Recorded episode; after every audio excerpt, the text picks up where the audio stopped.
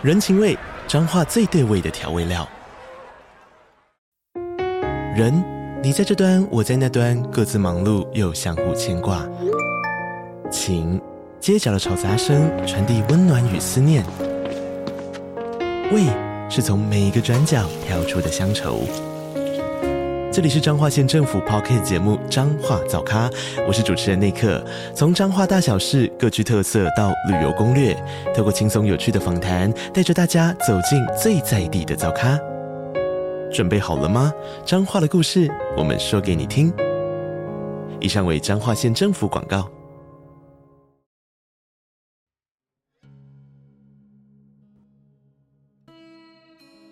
我们在第二季第六根以及第七根。和大家介绍了少见的连续杀人魔家族——本德家族。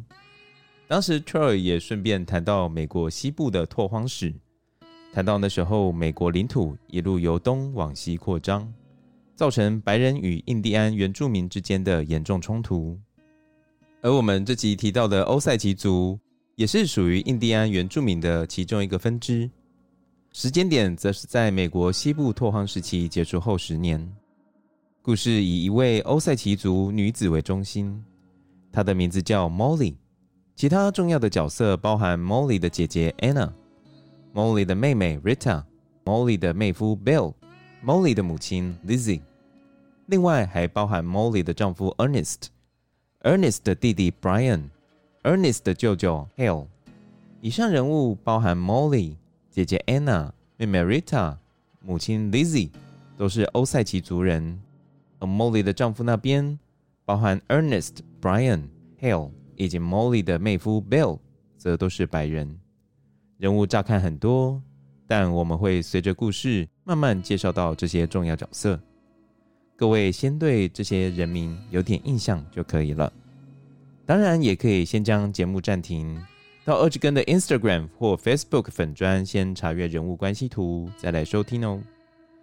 今天要讲的故事是《花月杀手》染血的土地——欧塞奇族谋杀案。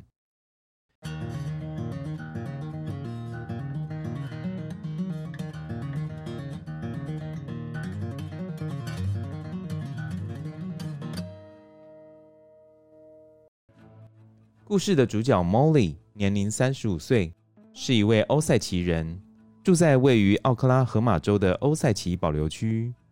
由于保留区内属于低缓的丘陵地形，因此也有人把这片区域称为欧塞奇丘。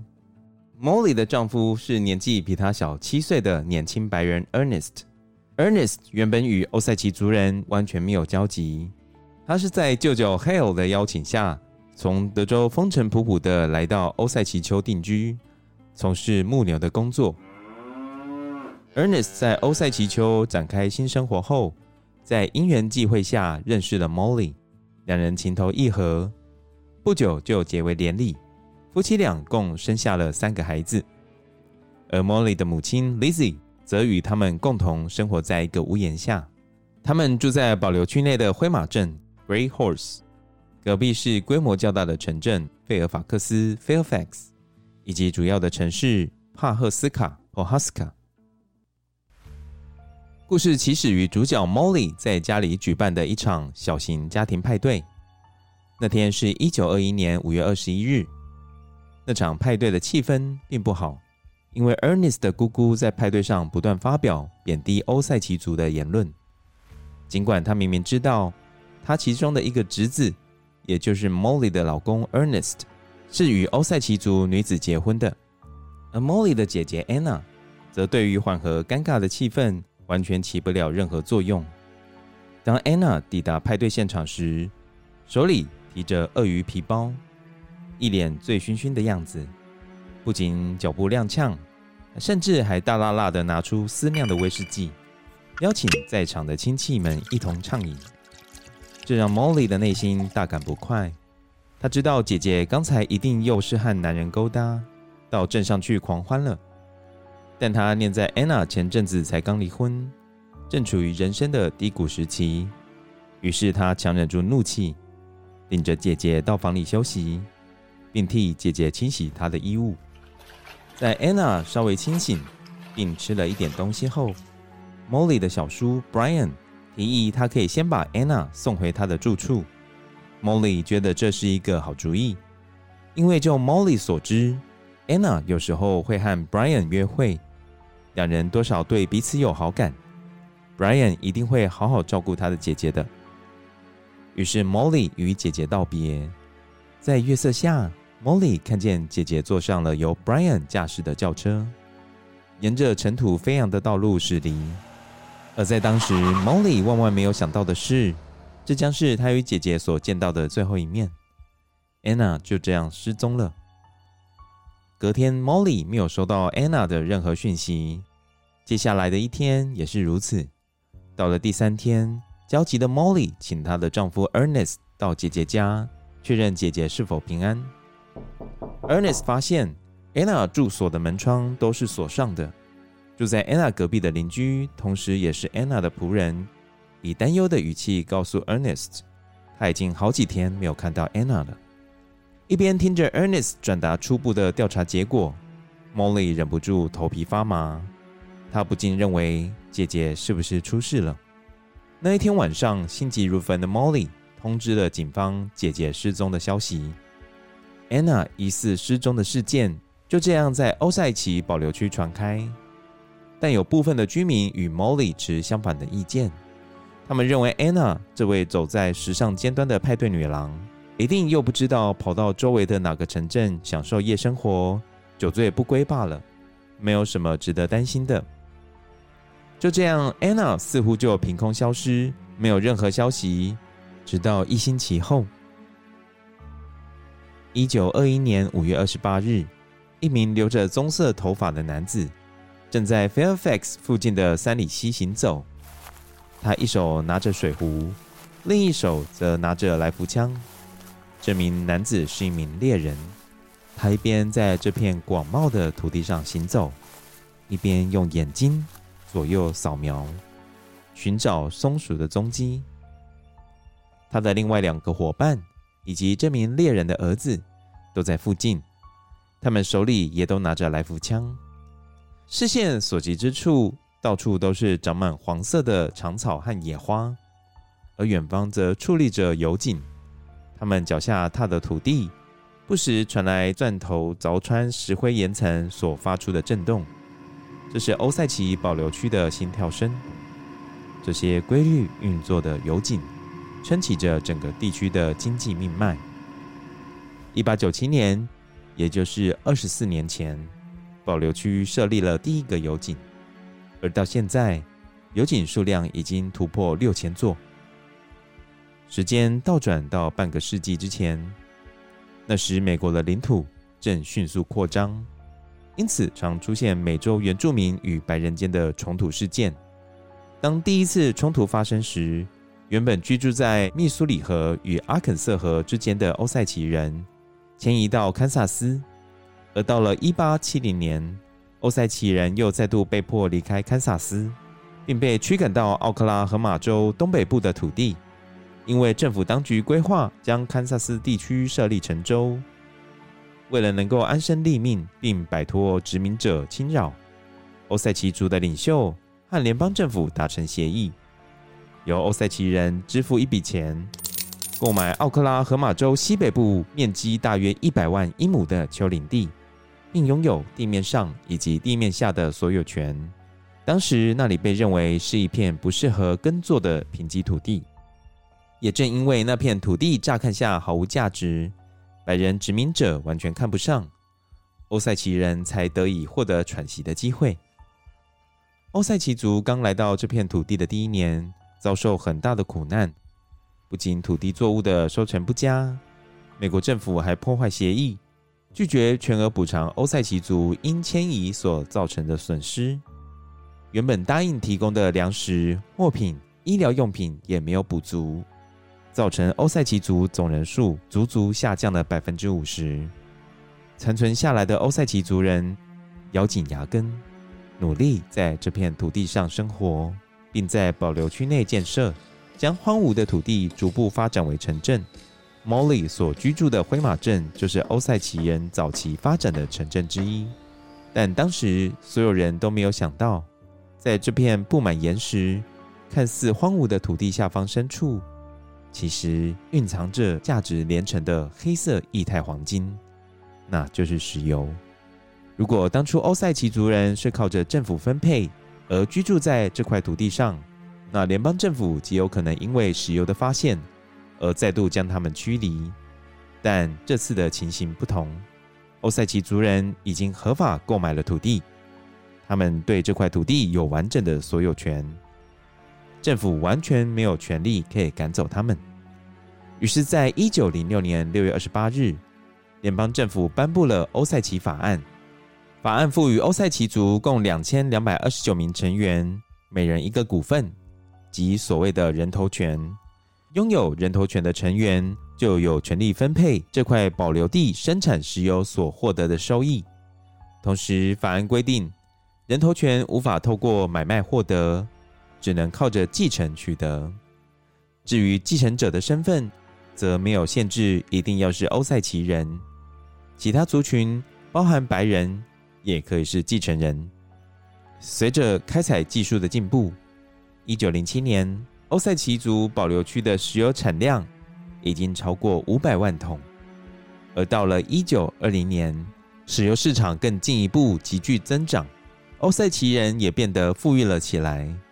根据统计，仅仅在一九二三年这一年，整个部落透过石油所获得的总收益就高达了三千多万美金，相当于现金四亿多美金。而后来的学者更发现，欧塞奇族二十年来因石油而获得的收益将超过美国所有淘金潮的获益总和。欧塞奇人也从原本一贫如洗。一夕之间，全都成为了千万富翁，成为当时全世界人均收入最高的族群。当时有媒体声称，每十一位美国人才拥有一辆车，但每个欧塞奇人都拥有十一辆车。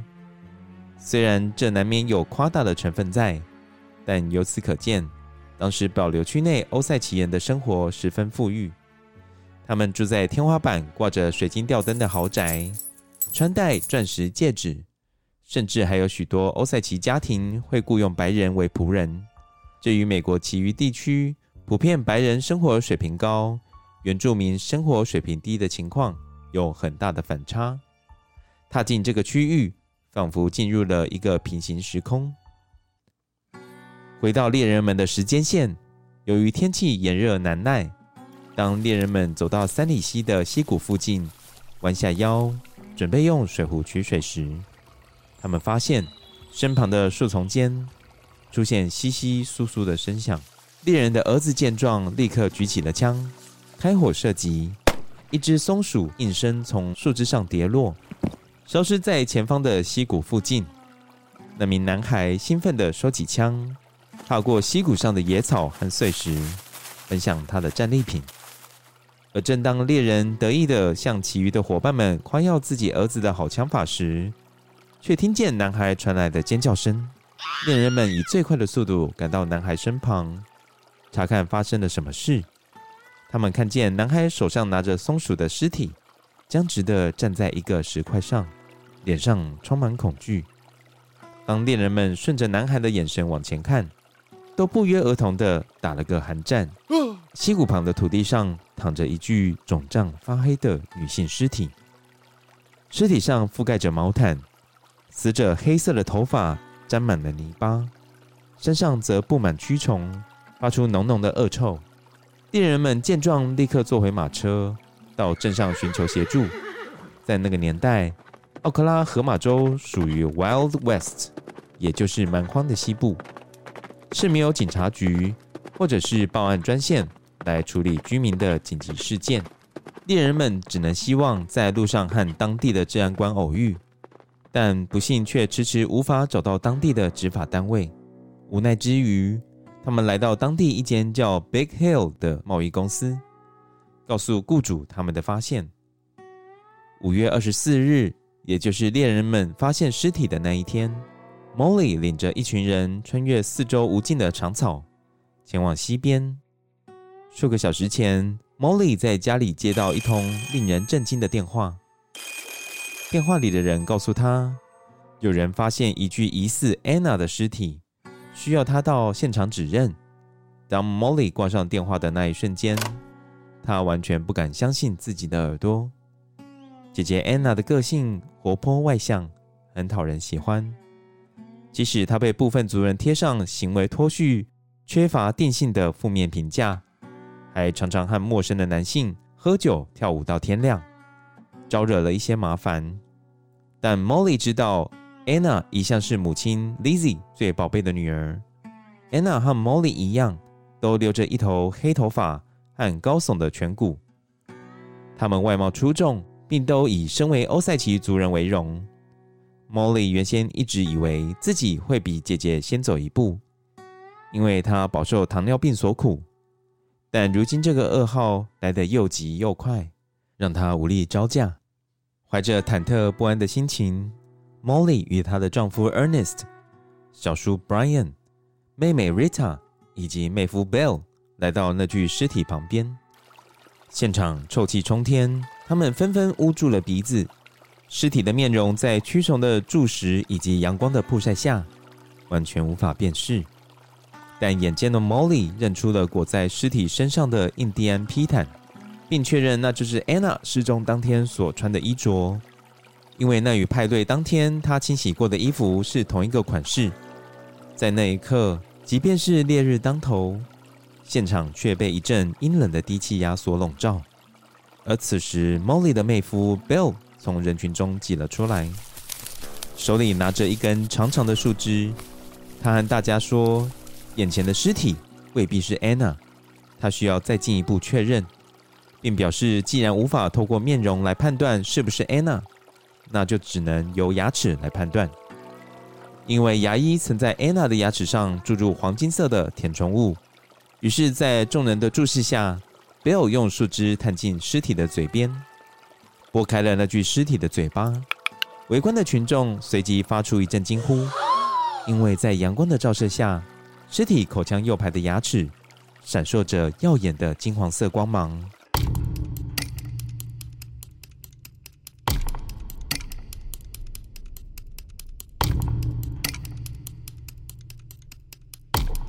一九一零年到一九三零年，这群全世界人均收入最高的欧塞奇族人。屡屡发生不明死亡案例，凶手的身份是个谜，但死亡的人数却屡创新高。显然有一股邪恶的力量看上了这群有钱人，并默默残忍地对他们一一下毒手。后来欧塞奇族称这段时间是 osagerin of Terror，也就是欧塞奇恐怖时期，而 Anna 也是众多遇害者之一。但不同的是，Anna 的死。除了揭开了这段美国最黑暗的一段历史外，更促成了美国联邦调查局 FBI 的崛起。在一九二零年代，鉴识科学的样貌和现在很不同。对于死因存疑的尸体，将在公众面前进行审讯。陪审团包含普通的证明，他们必须决定死者是否自然死亡。由于夕阳已经西沉，时间有限。一个由白人所组成的陪审团迅速产生。陪审团的成员包含欧塞奇保留区的两名白人医师，他们是兄弟关系，分别是 James Shawn 和 David Shawn。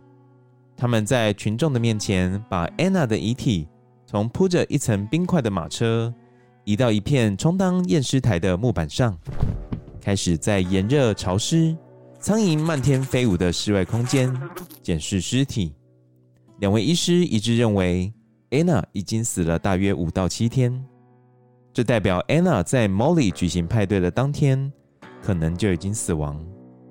一开始，他们无法从尸体外观找出具体的死亡原因，但当他们接着查看 Molly 的后脑勺时，这个微小的举动让 Anna 后脑勺的腐烂皮肤脱离了颅骨。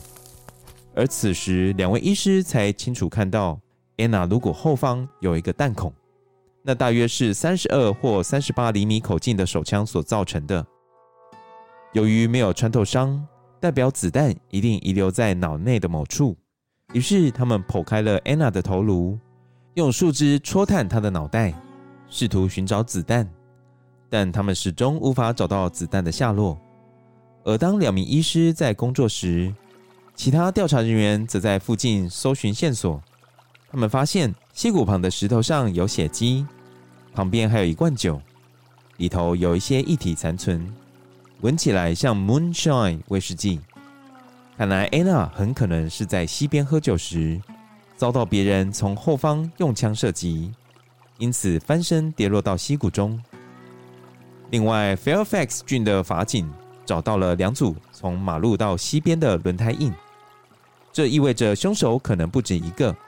同时，这也代表凶手是以汽车作为交通工具，应该是属于高射精地位的富裕人士。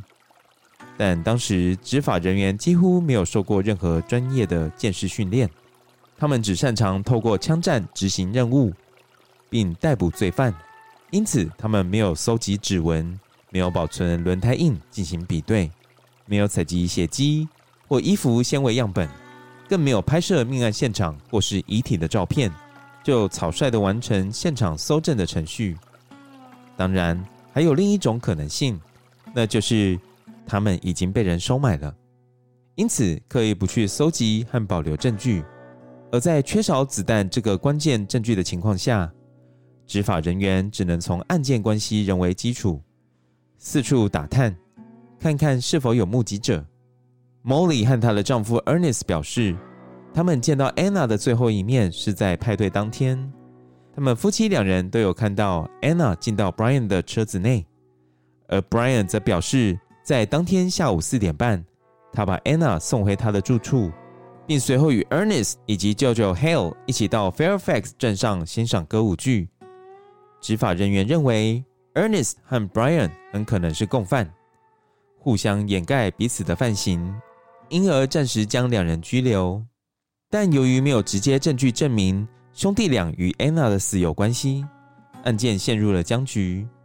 不久后，当局也只能将他们释放。执法人员锁定的另一个嫌疑人是安娜的前夫 Oda Brown，他在数个月前才和安娜离婚，但现在已经与另一个女子结婚。Oda Brown 在听闻安娜的死讯后大声哭泣，这种过于戏剧化的表现加深了他犯案的嫌疑。但经过查证，Oda Brown 拥有牢固的不在场证明。命案发生当时，他仍在 Pawhuska 做生意，距离命案地点大约有三十英里，因此目前执法人员没有理由怀疑他。调查又重新回归原点，在 Anna 的遗体被发现一个星期后的某天早晨，Molly 开着车往位于 Fairfax 镇上的教堂驶去，一路上尘土飞扬。他听见教堂传来的钟声逐渐清晰，而当 Molly 进入教堂内部的空间时，他看见厅堂前方的棺木，忍不住悲从中来。今天他是要来替姐姐送行的。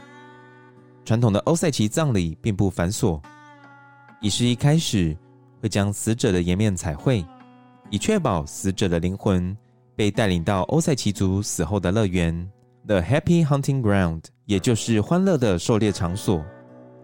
接着，在亲友的歌声下，他们将死者的遗体土葬。但这些传统渐渐失传。为了与白人进行生意往来，欧塞奇人开始学习英文，并被迫在天主教学校就读，学习白人的生活礼仪、习惯与规矩。但白人的歧视与不友善，并没有因而减缓。反倒是媒体充分利用了美国白人的种族怨恨，刻意报道欧塞奇人奢侈的生活方式，包含昂贵的汽车、光彩夺目的珠宝和异国旅行的故事。这反映了当时普遍存在的种族主义态度，也造成族群对立的白热化。而白人对欧塞奇族的偏见可远不于此，在一九二一年更化为具体的剥削行为。一九二一年，由于联邦法律不认为欧塞奇族有能力享受他们庞大的财富，国会宣布欧塞奇人在法律上无行为能力，并授权欧塞奇人的资产由法院指定的监管人保护。这些监管人通常来自当地的白人律师、政治家、商人和银行家，他们负责监督欧塞奇人的财产使用。通常由一名白人监督三到五名欧塞奇人名下的财产。法案规定，这些白人监管人每季只需拨给每位拥有人头权的欧塞奇人一千美元，但实际上每位人头权每季获利至少是这个金额的三倍以上。剩下的钱则由监管人控管，而常常这些钱就会流进这些监管人的口袋里。一位欧塞奇长老事后表示，在监管人制度存续期间，大约有八百万美元被监管人不当窃取，换算成现在的币值超过一点三亿美金。这还不包含商人刻意哄抬价格的部分。这些监管人常常会透过转卖的方式赚取高额的价差。举个例子，有一个监管人从汽车经销商购买了一辆价值两百五十美元的汽车，随即便以一千两百五十美元。转卖给欧塞奇族人，这不是个案，而是普遍存在的现象。显见在当时，欧塞奇族人是人人待宰的肥羊。回过头来谈谈安娜葬礼的费用，安娜的丧葬费竟然高达六千美元，换算成现在的币值大约是八万美元，这是当时一般人丧葬费用的三到四倍。这又是商人趁机敲诈欧塞奇人的另一个例子。但高额的丧葬费并不是 Molly 所担心的，毕竟他有能力支付。他所顾忌的是葬礼进行的形式。安娜的葬礼和传统的欧塞奇葬礼相去甚远，穿插了天主教的祈祷与欧塞奇的祝祷歌，而安娜的面部也因为已经太过于腐烂，而无法进行彩绘。这让家族的成员很担心，安娜的灵魂会不会因此无法来到死后的乐园，也就是欢乐的狩猎场所呢？安娜的遗体在正中午时被埋葬，随着清脆的刨土声在耳边响起，Molly 看着姐姐的躯体逐渐隐没在厚重的土堆下。或许在旁人眼中，，Anna 已经入土为安，但 Anna 死亡背后的一切阴谋诡计。才刚要开始，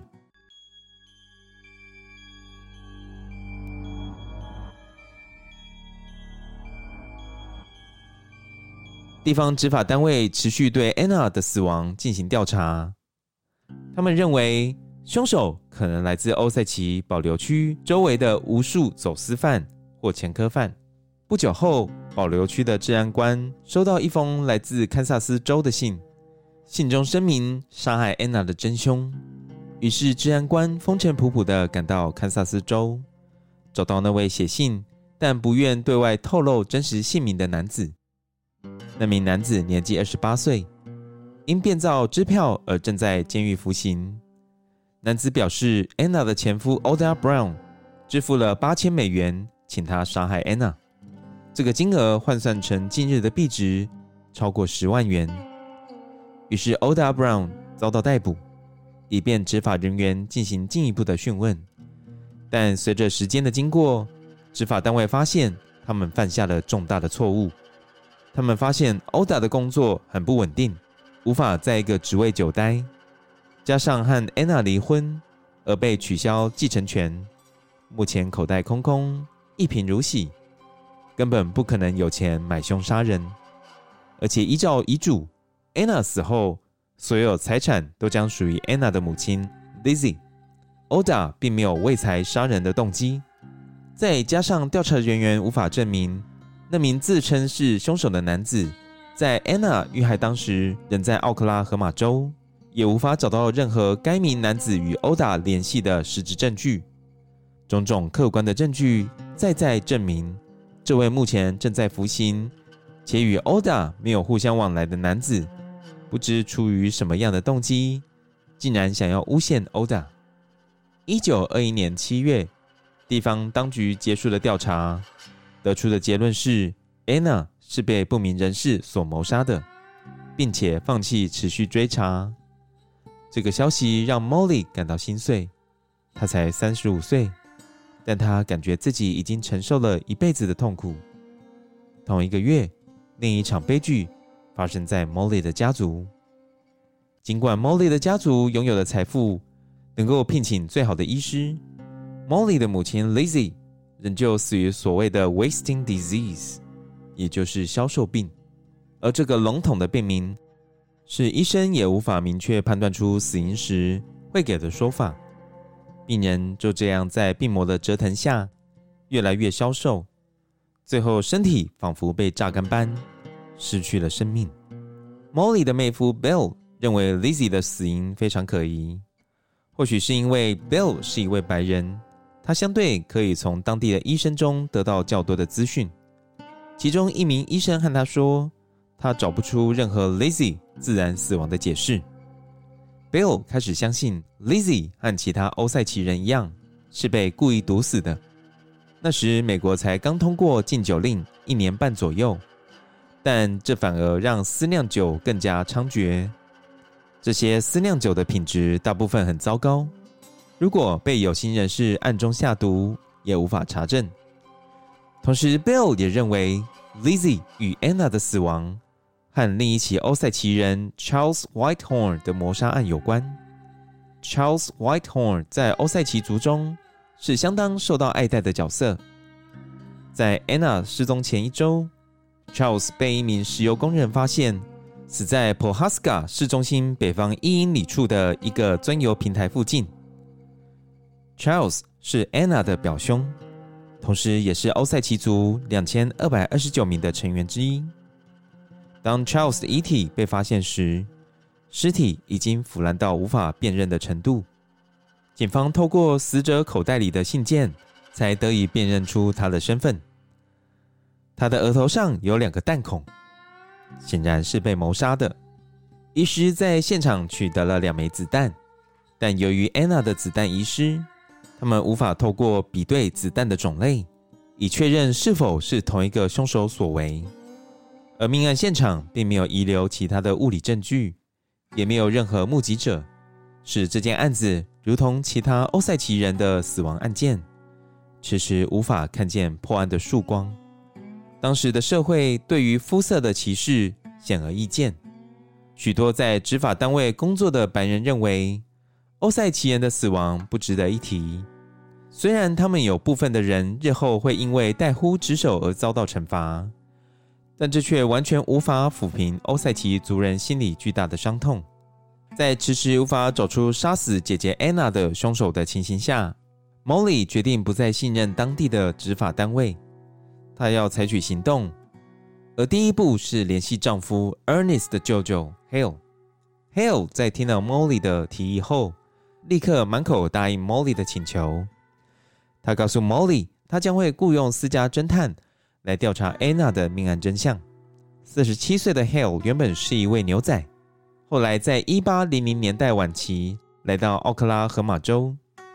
一开始他身无分文，只带着一本圣经旧约影本以及一股年轻人特有的狠劲，从事牧童的工作。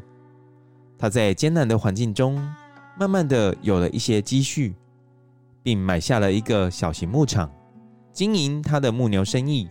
虽然后来因经营困难而破产，一切必须从头来过，但 Hale 的第二次尝试获得了巨大的成功，从此事业飞黄腾达。到了一九二零年代，他已经不可同日而语。Hale 总是把外表打理得很好，且辩才无碍，旁人形容他有一种自信和军人的气质。他的外甥 Ernest。则对他有以下的评价：他不是需要请求你做事的那种人，而是会直接告诉你该怎么做事。Hale 被当地人称为欧塞奇丘之王，不仅有钱有权势，人脉也很广。他在 Fairfax 担任副治安官，有一座四万五千英亩的牧场，并从事各种投资。除了经营了一间银行外，还拥有一间杂货店。以及一间殡仪馆。他声称自己是欧塞奇族的真正朋友，非常慷慨大方。他常会捐款给学校和医院，甚至会赠送小马给当地的孩子，只为了讨他们开心。Hale 告诉 Molly，他会帮助找到杀害 Anna 的凶手，并说 Anna 是 a mighty good friend，意思是指 Anna 是一位非常好的朋友。一开始，Molly 对 Hale 所聘请的私家侦探 Pike 抱有很大的期望，期待他能发现当地执法单位所忽略的线索。但随着日子一天天的过去，Pike 并没有回报任何新的消息。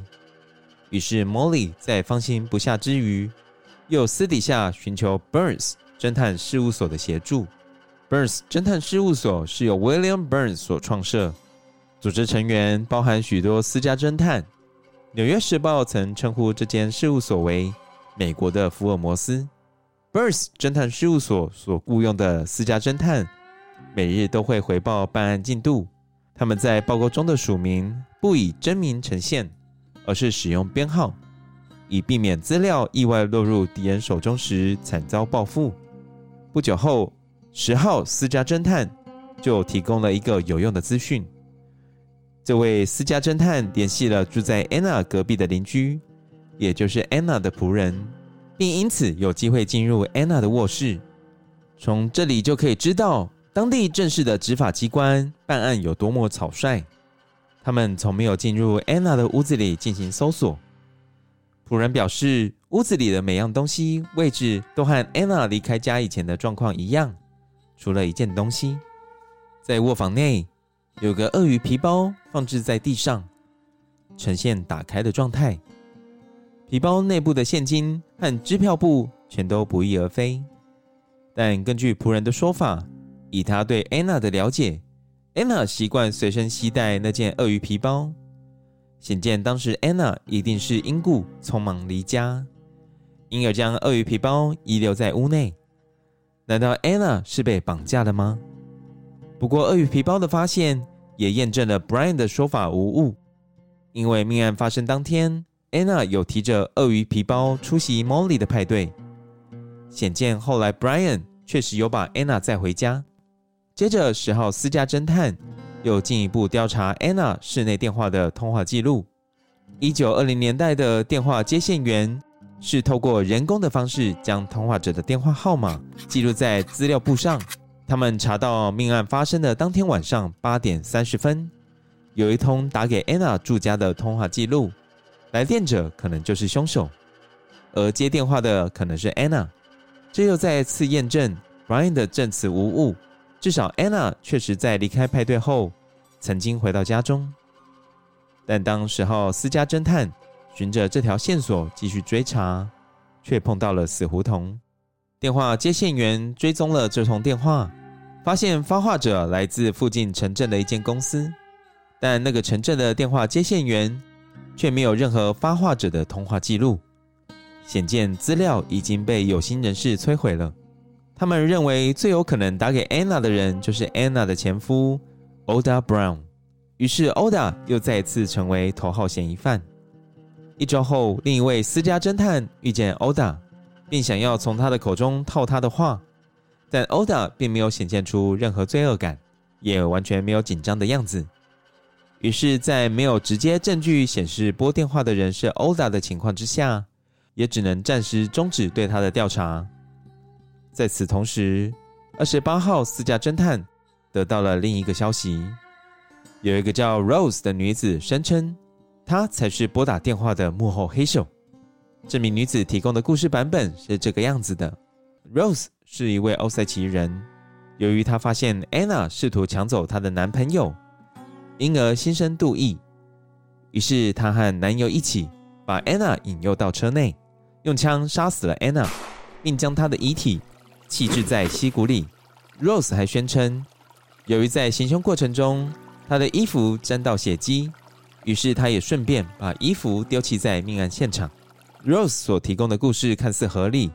但保留区的人在安娜生前没有发现安娜与 Rose 的男友有走得很近的迹象，执法单位也没有在命案现场发现 Rose 口中所说的那件染血的衣服。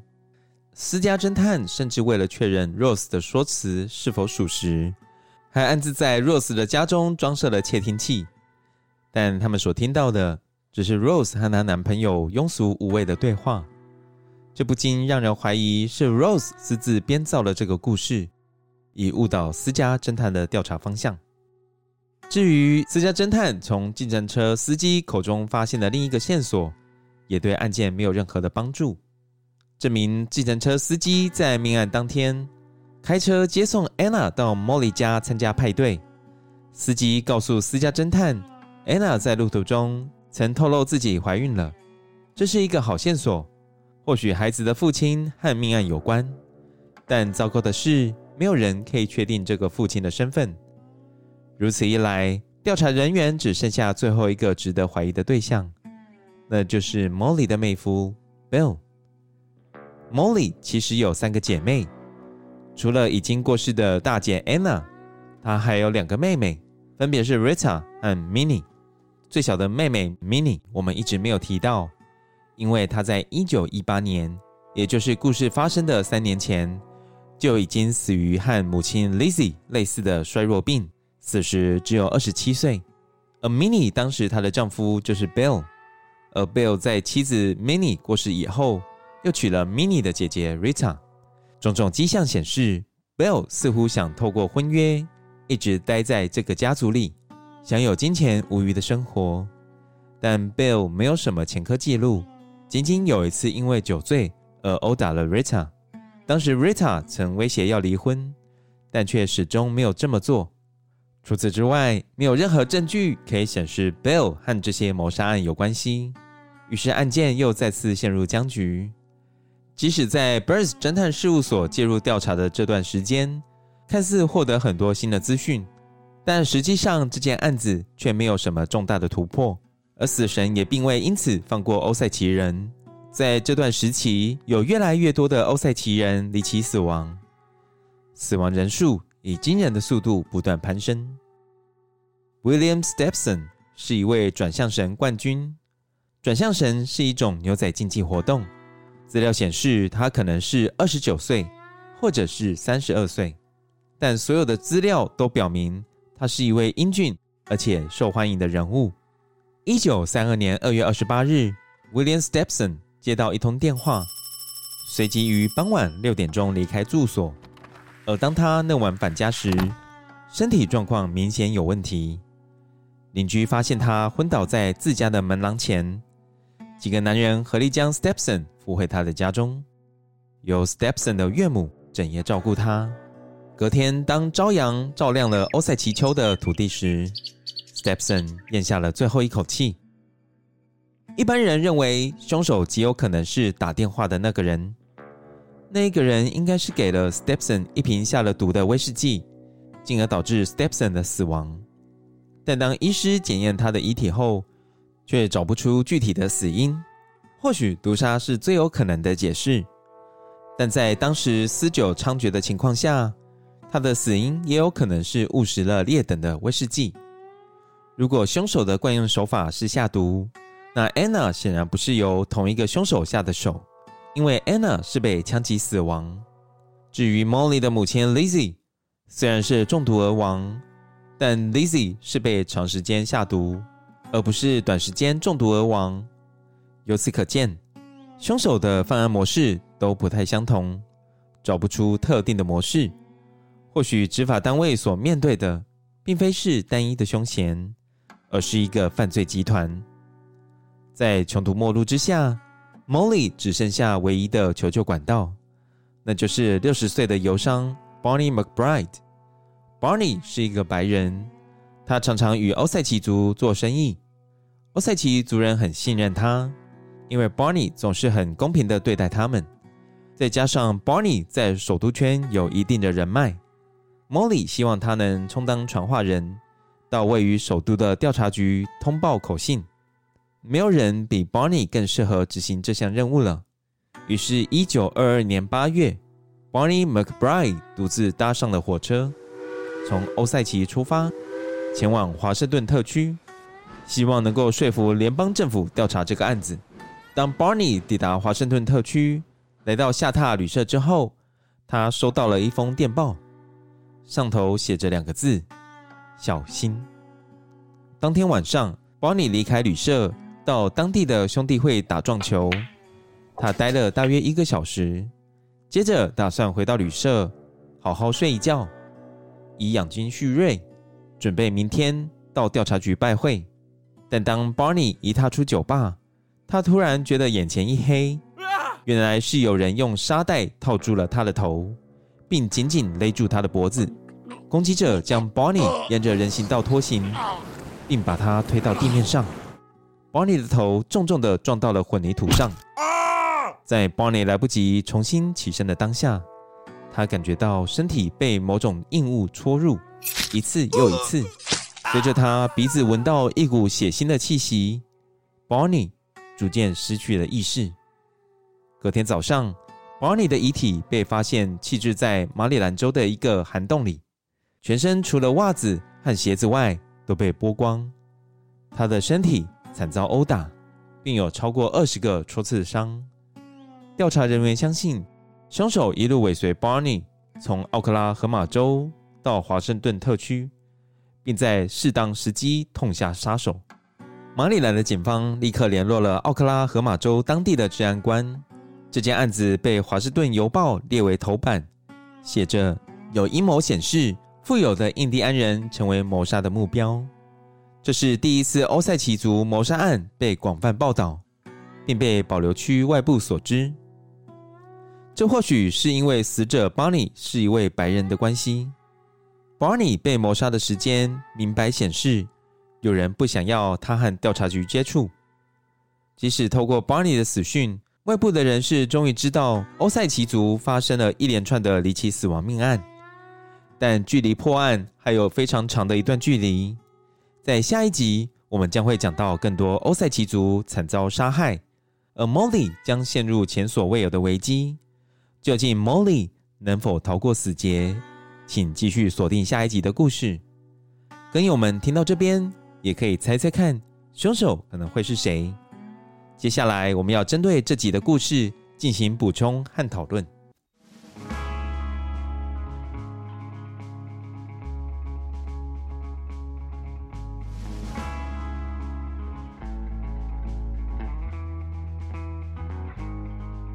好，今天就到这边。没有，今天谢谢大家的收听。没有，没有。欢迎大家来我们的 IG 或者是 Facebook 逛逛，还有我们留言，没有 分享你今天的心得。有人一句名言说：“ 好，那我们接下来要讨论这一集的内容了。”大家应该睡着了吧？还要讨论哦？我觉得认真的跟我搞不好真的听到这边了。所以你是说不认真的就没有听到这边？想睡的跟友已经睡着了。嗯哼。我首先要说明一下，我们制作这两集的主要参考资料，嗯嗯，是 David Grant 大卫葛兰恩所写的一本书，书名叫做，哎、欸，书名有主标题跟副标题啦，主标题叫做《花月杀手》，副标题是《美国连续谋杀案与 FBI 的崛起》。这本书蛮厉害的哦，厉害在哪里？他获得了二零一八年艾伦坡奖的最佳犯罪实录奖。哦，有艾伦坡奖哦，对，有艾伦坡奖，很厉害吧？艾伦坡奖是什么？艾伦坡奖它好像有分小说奖跟最佳犯罪实录奖，那就是奖励全世界这两种文类写得好的人都可以投，因为这一个奖是非常高规格的奖项，所以得奖的人都真的蛮厉害的，比那个岛田庄司奖的厉害。欸，我们不要讲这种话好不好？岛田庄司奖是华文世界里面一个非常重要的奖项。哦，嗯，那这个你说这个艾伦坡奖是世界性的？好，我们不要再讲这种地区性跟世界性的问题，好不好？为什么那么敏感？只是我想问你一个问题，你会不会觉得它的书名蛮特别的，叫做《花月杀手》？对啊，为什么要叫花月？对，这个我它跟花月兰有关系吗？没有关系。我花月杀手，我就想要花月兰。不过我要跟你讲一件事情，因为我饿了。好了好了，今天 Lucien 讲了一个多小时的故事，现在中午十二点，我都听到我肚子在叫了。那有录进去吗？应该没有。录进去的话，更有可能会到时候抖内就抖内食物。好，那我讲一下这个 David Grant 他是一个美国记者，他详细整理了欧塞奇谋杀案的脉络，然后他还有访问很多欧塞奇族人的后裔哦，因为很多欧塞奇族人的长辈其实就是谋杀案的受害者。嗯嗯，他仔细的访问他，然后写出了这一本书。我觉得如果没有他的努力之下，其实大家都不知道这个案子，因为这个案子算是一个陈年老案啊。嗯，对，应该早就被人家丢到历史的洪流里面，早就被人家遗忘光光了。但是就是因为这一本书的出版，导致大家开始知道了这个案子。然后你不觉得吗？这个案子它整个到目前为止是非常 fascinating 的。嗯，你说整个故事很 fascinating。对啊，因为它我只觉得对我来说是有关，对我来说是 exhausting，太累了是吗？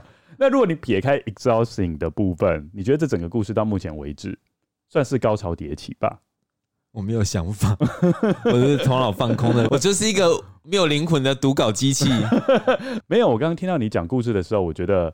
很容易就进到你讲的故事里，耶。嗯嗯，可是我没有进去，我一直置身事外，我就是一个无情的读稿机器。好了，那我现在回过头来要讲一下，为什么这个书叫做《花月杀手》，叫做《Killers of the Flower Moon》。哦，叫 Flower Moon，对，Flower Moon，好有诗情画意啊。对，那这个其实跟我们的农民历很像。嗯，你有翻过农民历吗？有，因为农民历通常会想说，哎、欸，哪一个日子比较适合播种啊？嗯，哪些日子比较适合祭祀或是理头发？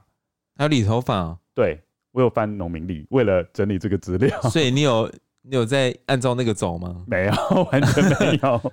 像我明天就要去理头发了，我才不管那个农民历嘞。哦，好，欧赛奇族它也有自己的历法，就跟我们的农民历有点像，只是它是以月份为单位，而且月份的命名都是跟一些自然现象或是动物的行为息息相关。哦，比如说我随便讲，六月叫做公牛发情月，然后十月叫做鹿的发情月，十一月叫做浣熊发情月，这是跟发情有关系耶。你知道吗？比较古老的时期都是跟动物比较有接触的，所以他们会观察到动物的某些行为。哦，就是他们都在注意哪一种动物哪个月份交配就对了。嗯，那人有人的吗？没有，没有人的交配。那我现在要回过头来讲花月的事情了。因为四月的时候啊，欧塞奇的保留区的草原就会开满三色堇、春美人跟小蓝野花，就是很多小花点缀在草原上，是还蛮诗情画意的画面啦。嗯，好，不过这些小花不会存留很久，在五月份的时候，就有一些比较高大的植物会生长出来，比如说什么呢？比如说像是黑心金光菊，还有。什么？不是金光党，是金光菊。你怎么那么好笑？还有紫露草属的植物，它们是比较高大的。嗯，那我问你个问题，嗯，这跟自然科学有关。哦，嗯，和你以前生物学的好不好也有关系。一定是不好。就是这些小花小草啊，然后忽然间有长得更大的植物在它们附近生长，会发生什么事？就是它们养分会被抢走啊，嗯，那我们就会枯萎。嗯，除了养分被抢走，可能照明也会被抢走。对对，或者是水分，因为雨水打下来，可能就是先打打到这些大的植物上面。对，所以这些小花小草就在五月份的时候全部枯萎掉。对，也就是说，这些高大的植物就杀死了这些小花。嗯，所以欧赛奇族人就称呼五月份叫做露花月。露是杀戮的鹿，就是杀戮小花的月份。露花月到底是跟我们这一本书有什么关系呢？主要原因就是因为 Molly 的姐姐 Anna，她是在五月份的时候被杀害，刚好就是入花月的时候，所以这本书才会取名为《花月杀手》。这个是作者自己在访问的时候说的哦。我是觉得这作者蛮强的啦，他很有一种文学造诣，不觉得吗？嗯，嗯，就把自然现象刚好跟我们的谋杀案连接在一起。哦，这个是我第一个要补充的部分。哦，那我第二个补充的部分就是有关于西部拓荒史。那你觉得白人对印第安人他们的做法是怎么样？就是很霸道啊，嗯，然后就直接把它当成次等公民的感觉嘛。我们想要移到这个土地上，或是我们要把这个土地设成州，就要把你赶走。其实人是不是都是这样？像台湾人刚到台湾的时候也是。哦，你说也是对待我们的原住民，对啊，有这一些冲突，然后不公平的对待，都一定会有啊，然后也会有歧视啊。然后是后来才渐渐那个民族融合之后，才对原住民的这个歧视才渐渐比较没有。对，我觉得一开始因为会把对方视为是异族嘛，非我族类，对，就会有冲突。对啊。那在那个年代，很明显白人就是把印第安人当成次等公民。这个怎么说呢？因为有一个名词，不知道你有没有听过，叫做 Trail of Tears，对，眼泪之路，或是有人说是血泪之路。这条路为什么会取名成这个名称呢？主要是控诉一段惨无人道的历史哦，也就是在一九八西部拓荒的这个整条路都是血和泪所组成的，这样是不是？你你有掌握到精髓？主要是在一八三零年代发生的事情。嗯，那时候大约有十二万五千名的美国原住民居住在乔治亚州啊、田纳西州啊、阿拉巴马州啊这些州，嗯。啊，这些州原本是属于印第安原住民居住的地方，嗯。但是白人就是很 greedy 嘛，就是很贪婪，他发现这一些州的土地很适合种棉花，嗯，他们就很想要把这一群人给赶走，所以他们就迫使他们就或者说他们就要求美国联邦政府又颁定一个法案。叫做印第安人乔迁法案，嗯，很夸张的法案哦。他就强迫印第安人依据这个法案，强迫印第安人搬迁到政府划定的印第安保留地。好，不过要从刚刚讲的，比如说乔治亚州、田纳西州、阿拉巴马州搬迁到那个保留地，全长大概是两千公里，很远呢，非常遥远，大概十个台湾呢。呃，没有啦，台湾全长是三百啦，嗯，就大概六七个台湾。嗯，而且印第安人都是徒步迁徙哦。嗯，用走的，天哪，嗯，途中挨饿受冻，而且饱受疾病的摧残，因为那时候伤寒跟霍乱是大流行，嗯，嘿，而且联邦政府非常的无情，在整个过程中完全没有提供任何食物或是任何其他的帮助给这些印第安人，就像他们走这样，对，导致印第安人在到达目的地的时候，已经有非常多人死掉了，嗯，所以这条路才会被称为血泪之路。这个血泪之路是发生在十九世纪嘛？但是如果呼应到刚刚 Lucien 你刚刚讲的故事，二十世纪其实情况也差不多啦。嗯、你记不记得欧塞奇族人就是被白人给赶到堪萨斯州？对，接下来从堪萨斯州又赶到他们购买的那个土地嘛？对，他们赶到那个土地，政府不是原本就是原本政府就已经打算就是把他们放生在那边啦，也没有理他们，就是他们又挖到了油，所以又突然政府又回来了。对，然后又又要后来更。Guardian 就是监管人，对，就是得寸，哎、欸，也就是就是那种叫什么，亲门踏户啦，嗯，对不对？就是人家这个土地给你买了，就你还要给他设立什么监管人，然后白因为白人看不过去，要抽他们的钱，对，然后什么都卖他们很贵，所以你从这个故事就可以知道一件事情，那时候的歧视有多么的严重，嗯，对，而且我是觉得也太夸张了吧，就是我明明都已经买了这个土地。你既然还要过来跟我抢钱，到底是怎么一回事？对啊，嗯，完全就是不合道理嘛。呃，这个故事到时候的发展一定会让各位更有非常的惊讶。请问他们怎么没有印第安人自己成立成一个国家之类的？你说直接独立哦？对啊，直接独立变成一个一个区域，然后变成他们是自己一个国家这样？可能他们的武力也不足吧？嗯，有可能。好，那我在这边要做最后的补充了。我要补充的是西部拓荒时代的谨慎发展。嗯。因为你可以知道，当时的西部地区就是一个化外之地，对，是很多法律管不着的地方。而且那时候在美国建国之初，你刚刚记不记得，就是一群猎人发现安娜的遗体的时候，他们其实是没有没有那种九一一这种专线可以去打的，嗯，对，他们甚至在当地找不到警察局，嗯，对，因为还记不记得我们之前在第一季第二根有讲到玛丽罗杰奇案，那个是发生在一八四五年。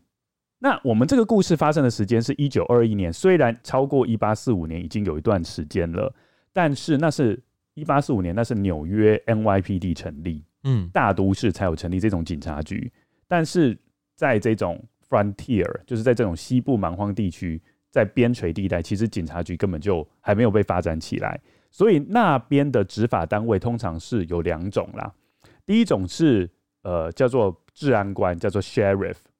哦，嗯，然后这个 sheriff 也不是政府指派的，是当地的镇民所选出来的。每次看电影，那个 sheriff 都不是什么好，都不是什么好人。呃，对啊，他们通常比如说收受贿赂啊，或是公报私仇啊，嗯，可能会做这件事情。嗯，好，当然 sheriff 在西部的拓荒时代，他是扮演一个很重要的角色啦，因为他主要就是维持地方的治安嘛。嗯，好，当然像刚刚 Lucien 讲的，他未必会做的很公正。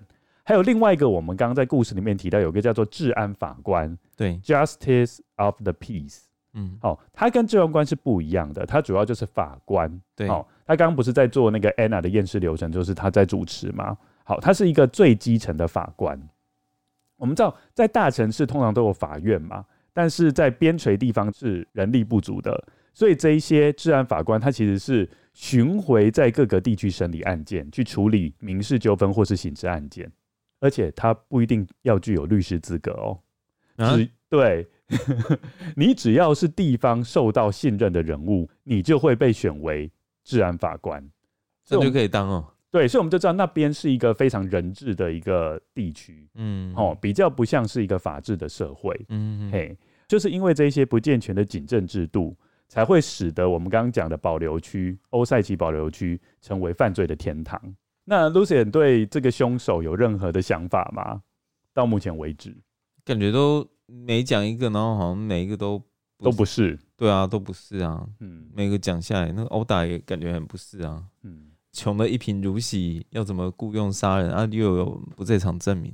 可是我有一个想法，我觉得这个凶手会不会其实他们本身里面族人？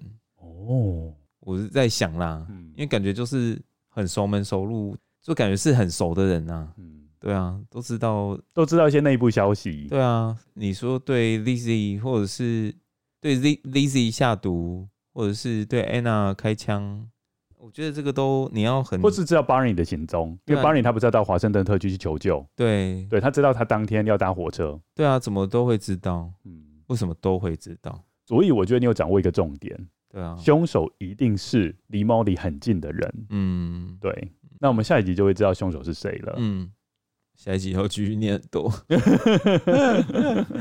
那子弹呢？你觉得子弹是谁偷走的？我不知道啊。嗯，没关系，我们就一切等下集分晓。嗯，好，那我们接下来进行跟有 Apple Podcast 的留言回馈喽。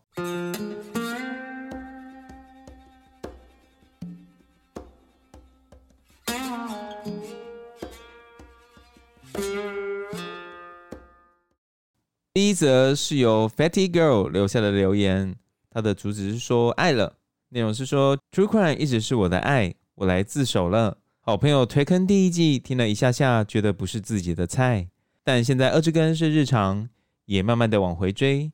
谢谢自己再度尝试，更谢谢你们两个精心制作的节目。呃，他有讲到第一季，我觉得第一季的原因是因为我们两个还正在摸索阶段啦，对啊，就是一开始可能会比较 awkward 哦，比较笨拙一点，嗯，然后念稿的时候可能会 Clumsy 嗯，可能会比较有念稿感，对，对，但是现在应该比较好了啦。但是每个人都是这样啊，要先在地上爬，然后才会站起来啊，嗯。这是必经的一个过程。那我是觉得说，如果你这样听的话更好，可以听到我们整个成长飞速的状况。哦飞速 欸，搞不好我们现在可能是高铁嘛，对不对？但是我们第三季可能就坐上了火箭，对自己抱有非常大的期许。Too much。好了，谢谢 Fatty Girl 为我们留下了留言，也很开心你能够再回来，再度尝试听我们的节目，然后也发现，呃，自己也喜欢上了这个节目。嗯，我希望 Fatty Girl 会非常喜欢我们的欧赛奇族谋杀案，这个是我精心 精心准备了非常多时间，然后请 Lucien 念的。嗯，嗯，好，那我们今天节目就到这边。欢迎各位听众来我们的 Facebook 或者是 Instagram 和我们留言互动，留下你对本集的新的想法。也欢迎跟友，如果心有余力的话，可以到我们的 First Story 或是 Mixer Box 给我们赞助哦。你的赞助对我们来说都是很大的鼓励。有一句名言说：“一周一集二之根。真实犯罪远离你。”说的真好，好，今天谢谢大家的收听，大家拜拜。大家拜拜。